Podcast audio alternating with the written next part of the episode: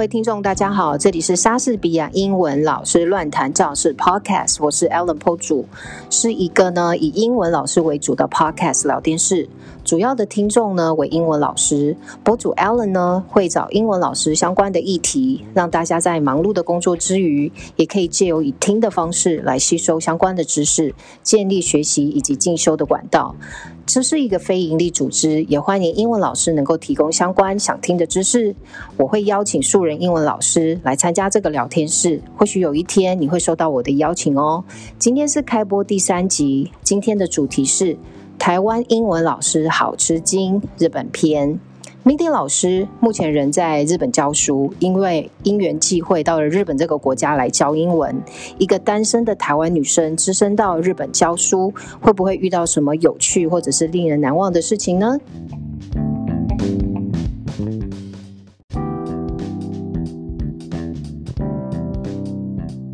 我今天很荣幸呢，可以邀请你上英文莎士比亚呃乱谈教室 Podcast。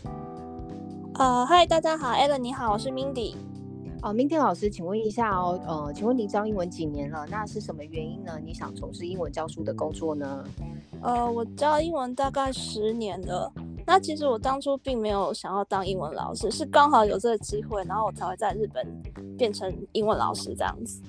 哇哦，OK，那可以聊聊你目前的工作吗？还有您的教书对象，以及为什么想要到日本去教书？呃，我现在是在日本的一家幼儿社工作。那幼儿社就是像台湾的幼稚园加托儿所这样。然后我们学校是从零岁的小孩一直收到五岁的小孩。那我现在的英文英文课是从两岁的小孩开始教，教到五岁大班的。那我那时候，对啊，我那时候其实没有想要来日本工作。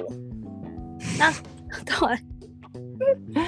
这么很奇怪，有的人很想要到日本去工作，或到国外海外去工作，可是你是偏偏不想到日本去，可是就有个机会可以过去这样子。对，因为十年前那个时候，我刚好正在澳洲打工度假，那到在那个签证快要到期的时候啊，我妈就突然打电话给我说，我们认识的人的朋友在 日本开的幼稚园刚好有英文老师要辞职，那看我要不要过来这边。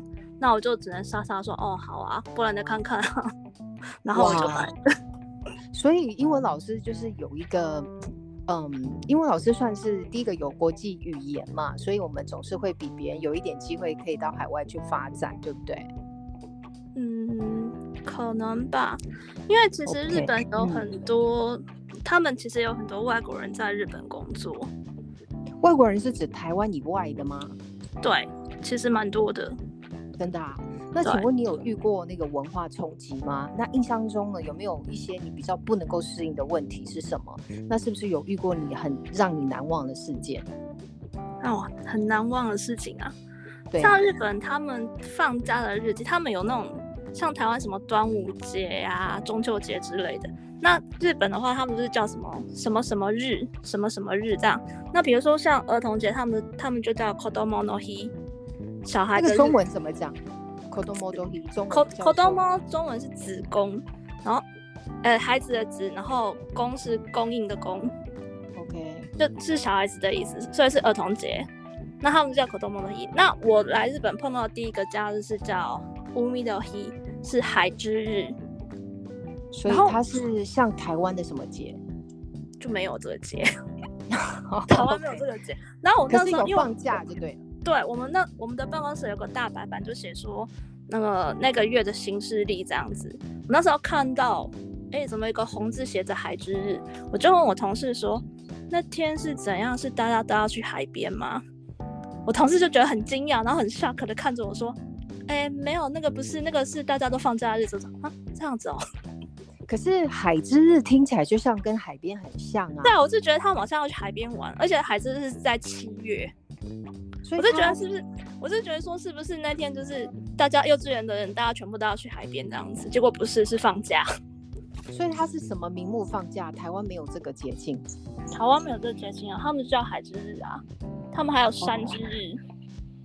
我也不晓得。然后海之日跟山之日跟海跟山一点关系都没有。对啊，这就放假一样啊。OK，那你有遇过文化冲击吗？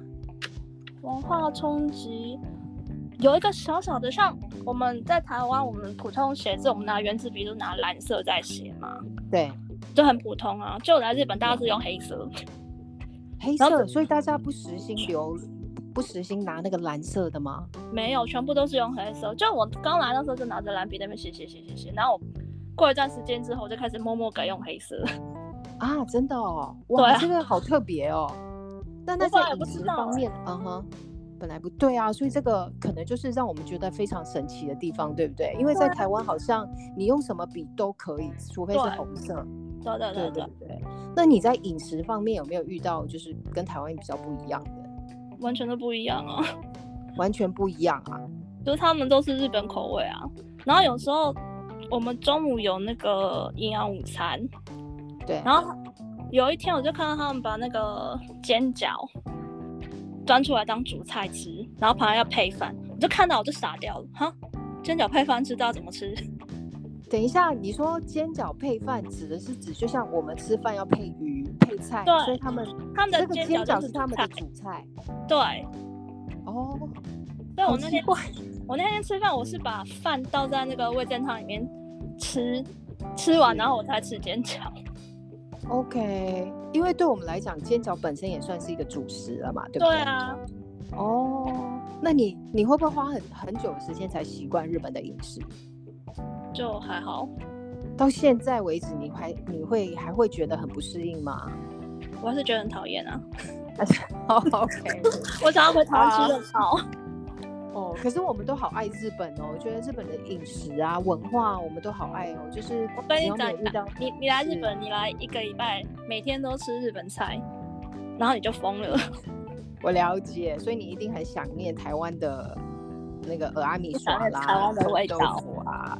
OK，好，那那我接着想问您，就是说，嗯像日本人啊，跟台湾人在英文学习的部分有没有很大的不一样？那你是怎么克服的？我觉得日本人他们在发音上的问题真的就是比台湾人还要来得大，因为他们的日日文里面那个语言他们没有卷舌音，所以他们 L R 不分，然后像嗯 V 跟 F 那种要咬咬住下嘴唇发音的，我每次教他们讲说 F，他就嗯 F，的嘶嘶还不是嘶是负，哦，然后像那种要撅嘴唇那种像 H 那种发音的话，对他们也是不太会发，他们是讲气，不是气 OK 是曲。那你在教教他们的这个发音的部分，有没有就是觉得说，我今天教他们，比如说卷舌音，可是你教好了，小朋友也发音发得很好，可是隔天他们可能又恢复原本的样子哦，不用隔天十分钟之后他们就忘了。啊，真的哦，所以是还是跟他们的发音的对口腔发音有很大的就。他们就必须得要一直练习。我只要有上课，有机会他们就一直练，一直练。到最后我就很高兴的发现说，我上两岁的班跟五岁的班，他们那个发音就真的差很多。五岁的小孩真的就会记得把舌头卷起来，把嘴巴闭起来，然后咬着是下嘴唇这样子。所以两岁的小朋友还比较没有办法去记忆这样子。他们可能就是因为他们从小讲日文，就是嘴巴没有那种发音的方式，所以就是也是得要一直透过一直不断的练习才能做得到。哦，我在跟那个很好笑的，请说，请说。我有一次在教他们练习那个 H H 的发音，我这样取，然后我这样嘴巴撅起来嘛，对然后就有两个小男生，他们坐在隔壁。就他们本来是面对着我，我在去去去去，然后嘴巴就撅起来嘛。就他们两个对讲一讲，就互相看，然后我就看他们嘴巴这样，就就亲下去。这个我当对啊，我好可爱当场大笑，对我当场大笑。然后因为他们的那个他们的老师是在坐在那个他们学生坐一排，然后老师坐在两边，我站在前面这样子，我在那边大笑，然后他们老师说你在干嘛？我笑到讲不出话来。对啊，在幼稚园工作就是这样子，你会觉得说，哎，小孩子啊，就是有一些很可爱的动作，所以有的时候就是为什么我们会觉得说，在幼稚园工作是一是一件很快乐，然后有的时候又又觉得又好气又好笑的一个环境，很多，对啊，真的，那我印象深刻，太可爱了，对不对？那我想问一下，对，就是说，像您在日本工作啊，那日本工作时间跟休假的方式跟台湾有一样吗？嗯，工作时间可能应该是基本上是一样，是九个小时，然后中间休息一个小时。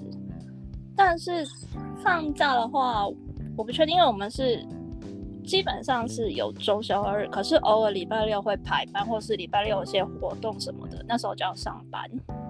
嗯，其实跟台湾的幼稚园或补习班都一样，比如说遇到招生啊，或者是什么呃示范教学啊，对对对对对，那种叫什么？OK，所以基本上工作时间跟台湾都差不多，连休假也是周休二日这样。因为是幼稚园嘛，了解。其他像那种我要，因为小孩子下课全部走光之后，我们也我们也不用加班。哦，因为全职老师就是呃把。您您在日本工作是全职的英文老师嘛？所以其实跟台湾其实是一样的，就是小朋友或家长离开了之后，你你才可以下班嘛，对不对？对对对。好，那那我想问您一个问题，就是说，哎，那假设说呢，有那个台湾的英文老师啊，想要到日本去教书，那你可以给这些想要到日本去教书的老师什么建议吗？我觉得来日本啊，你除了英文之外，你基本的那个日本日语的沟通能力还是要有。那需要考证照吗？比如说需要考日文证照吗？普通上班的话，都是大概都要一级日文一级。如果是外面公司上班，一一级是最基本的。可是听说很难考，很难考。对，可是我的我的日文不好。老师客气了。嗯，哦，所以就是说，第一件事情，那个呃，老师最好有一个基本的日文沟通能力，对不对？对，像我刚来日本的时候，我口语能力大概是啊，こんにちは，哦，还有我在吗？这样子。 那像上班的第一天，我们开职员会议，老板突然叫我自我介绍，我就呃，什么？然后我就只讲了我的名字，然后请大家多多指教，这样子。那基本上。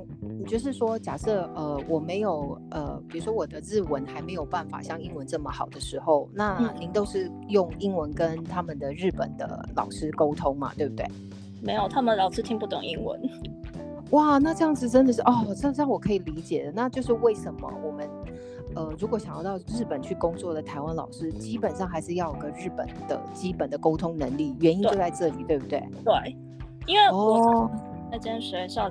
全部都只有我一个人会讲英文，然后我一个台湾人，然后其他全部都是日本人。是，所以那这样这样讲这样讲的话，是不是日本的成年人他们其实英文，他们真的比较害怕跟别人用英文沟通？